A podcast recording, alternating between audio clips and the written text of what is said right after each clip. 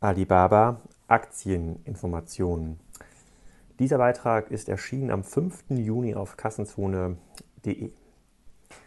Alibaba will in Kürze an die Börse gehen. Da ist es natürlich in unserem Interesse, die neuesten Tipps und Trends zum Thema nachzugehen, nachdem ich mich schon vor über einem Jahr als Alibaba-Fan geoutet habe. Aus diesem Grund verschlinge ich gerade alle halbwegs seriös geschriebenen Artikel zu dem Thema und bevor ich am Ende des Artikels über eine faszinierende Idee von Michael Backes von Liquid Labs schreibe, finden Sie hier noch drei Lesetipps zu Alibaba. In der Süddeutschen Zeitung wird darauf hingewiesen, wie es Alibaba geschafft hat, die US-Konkurrenz in China zu verdrängen und nun selber zur Gefahr für die Konzerne in den USA wird. Ich zitiere, seinen Job als Englischlehrer hatte Jack Ma gerade an den Nagel gehängt. Nun wollte er sein Glück im Internet versuchen. Dabei hatte er, wie er später einmal erzählte, noch nie eine Tastatur berührt. Ausgerechnet sein Startup Alibaba wollte also die Hightech-Konzerne aus dem Silicon Valley herausfordern. eBay ist der Hai im Ozean. Wir sind das Krokodil im Yangtze, sagt man. Wenn wir im Ozean kämpfen, verlieren wir, aber wenn wir im Fluss kämpfen, gewinnen wir. Wer sich mehr über die Hintergründe interessiert, der fand auch in der Zeit, Anfang April, ein sehr umfassendes Porträt zu Alibaba. Ich zitiere daraus mal drei kleine Stücke, die ganz interessant sind und die ein bisschen was zur Zukunft von Alibaba verraten. Denn das ist die unbekannte Seite von Alibaba. Neben dem elektronischen Marktplatz und diversen digitalen Diensten baut Alibaba auch noch einen landesweiten Finanzdienstleister auf. Schon früh hatte Mark kritisiert, dass die staatlichen Banken nur 20 Prozent der Bevölkerung erreichten. In den restlichen 80 Prozent sah er ein gigantisches Potenzial. Inzwischen bilden Alibaba und andere E-Commerce-Anbieter eine Art Schattenfinanzsystem, weil die staatlichen Banken die notwendige Liquidität für den privaten Konsum nicht bieten, bestätigt auch Harvard-Professor McFarlane. Die Bedeutung von Alibaba sei da kaum zu überschätzen. Das ist viel auf einmal, vielleicht zu viel für Unternehmen und ob die Manager in der Lage sind, diese Vielfalt zu beherrschen, darüber gehen die Meinungen auseinander. Es gibt die Gefahr, dass sie sich übernehmen, sagt Lu Gang von TechWeb. Nicht immer können sie ihre neuen Geschäfte managen und kontrollieren. Sie wissen zum Beispiel gar nicht wirklich, wie man soziale Netzwerke macht. Insofern glaubt Lu, dass sich das Management nach dem Rückzug von Ma Yun aus dem Tagesgeschäft im ziemlichen Chaos befindet und viele Investitionen nur getätigt werden, um beim Börsengang gut dazustehen. Das ist auf jeden Fall eine extrem interessante Meinung, die mir vorher noch gar nicht so bewusst war oder ein interessanter Einblick. Wenn man sich aber Konzerne mal anschaut, dann könnte das wahr sein. In einem letzten Absatz aus dem Zeitartikel heißt es, zu den Plänen, was Alibaba mit den Milliarden anfangen wird, die ein Börsengang bringt, wollte das Unternehmen nach mehrfacher Anfrage keine Stellung beziehen. Mayun habe aber sein langfristiges Ziel schon vor ein paar Jahren abgesteckt. Wenn Alibaba nicht so wichtig wird wie Microsoft oder Walmart, werde ich das den Rest meines Lebens bereuen.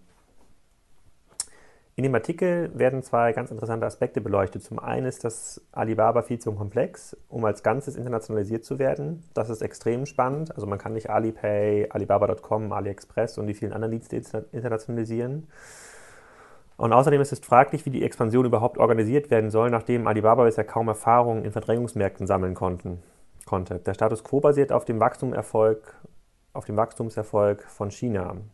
Zum anderen ist es in der Tat noch vollkommen unklar, wie Alibaba das Geld einsetzen kann, das es beim Börsengang einsammeln will. An wilde Zukauforgien à la Rakuten kann ich zurzeit noch nicht glauben. Das liegt auch an dem scheinbar sehr dezentralen Führungsansatz von Alibaba, der im Harvard Business Manager porträtiert worden ist. Dort heißt es, What stands out in the Alibaba case is total isn't total rejection of complementary, but an approach to strategy that mirrors that of conglomerates.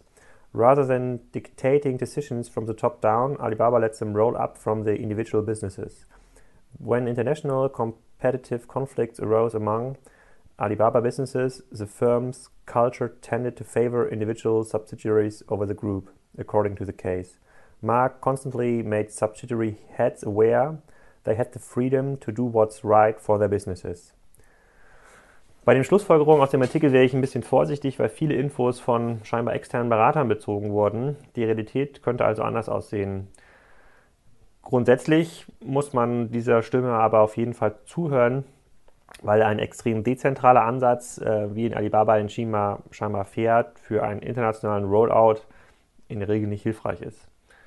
Was passiert aber mit dem ganzen vielen Cash, der nur ganz nur zum Teil effizient in den Aufbau der internationalen Organisation von Alibaba fließen kann. Dazu hat Michael Backus von Liquid Labs bei unserer Einweihungsfeier in den Hamburger Büros vor ein paar Wochen eine ganz spannende Anregung gehabt. Er hat gesagt, Alibaba hat, sein, hat auf Basis seiner vielen Aktivitäten in China wahrscheinlich die mit Abstand beste Wissensbasis, um zu erkennen, wie Handelsunternehmen und viele produzierende Unternehmen weltweit performen. China ist zurzeit die Werkbank der Welt und Alibaba bietet in vielerlei Hinsicht einen exklusiven Zugang zu dieser Werkbank und hat dementsprechend Zugriff auf diverse Transaktionsdaten. Ein Importeur sagte mal zu mir, Herr Graf, alles, was Sie in einem Bürogebäude und teilweise auch in Privatgebäuden sehen können und bewegen können, kommt mit hoher Wahrscheinlichkeit aus China. Achtet mal drauf. Alibaba kann also aufgrund von Preisdifferenzen, Bestellvolumina und Transaktionshistorien für viele Unternehmen vorhersagen, wie sie sich wirtschaftlich entwickeln, lange bevor das in öffentlich einsehbaren Unterlagen sichtbar wird.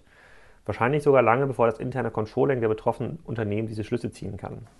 Mir fallen hunderte Möglichkeiten auf, oder mir fallen hunderte Möglichkeiten ein, auf Basis einer solchen Datensammlung sinnvolle Schlüsse für den Börsenhandel zu ziehen. Hätte Alibaba voraussehen können, dass Audi seinen Absatz um 11% steigert? Mit Sicherheit. Wenn ich das ein wenig weiterspinne, dann fallen mir einige gute Möglichkeiten ein, das Cash aus dem Börsengang sinnvoll zu verwalten. Laut der letzten Reuters-Meldung geht es nun schon um 40 Milliarden Dollar, die eingesammelt werden sollen. Klar, Google hat in der Theorie natürlich noch viel mehr Daten als Alibaba, aber die liegen dort bei weitem nicht so strukturiert vor. Bisher gibt es auch einen Kommentar zu diesem Beitrag von äh, Martin vom BVH. Er sagt, an und für sich eine spannende Idee. Allerdings ist mir aufgefallen, dass nur wenige große westliche Unternehmen auf Alibaba.com als Premium-Nutzer große Volumina direkt sourcen. Stables macht das. Low Lewis, Do-it-yourself, ist zwar gelistet, aber ohne Aktivität. Nur so ein paar Beispiele. Vermutlich sind diese jedoch gar nicht immer entscheidend, sondern die weniger bekannten Einkaufsorganisationen der großen Marken und die wiederum in China gar nicht so anonym und da auftreten und daher Rückschlüsse durchaus möglich sind. Beeindruckend ist tatsächlich, dass sich die Zahl der US-Einkäufer, die Alibaba nutzen, zwischen 2011 und 2013 von 1,5 auf 6,5 Millionen und vergleichbar in UK von 200.000 auf 1 Million Nutzer erhöht hat. Ob das aber gemessen am gesamten Sourcing-Volumen der USA oder UK wirklich schon substanzielle Rückschlüsse zulässt, kann ich nicht einschätzen. Das war schon zu diesem Beitrag. Alibaba ist und bleibt das Thema für 2014. Das wird also ganz spannend, was da im Herbst passiert und was die ähm, ja dann hoffentlich aufschlussreicheren Zahlen über Alibaba und das Geschäftsmodell verraten. Vielen Dank fürs Zuhören.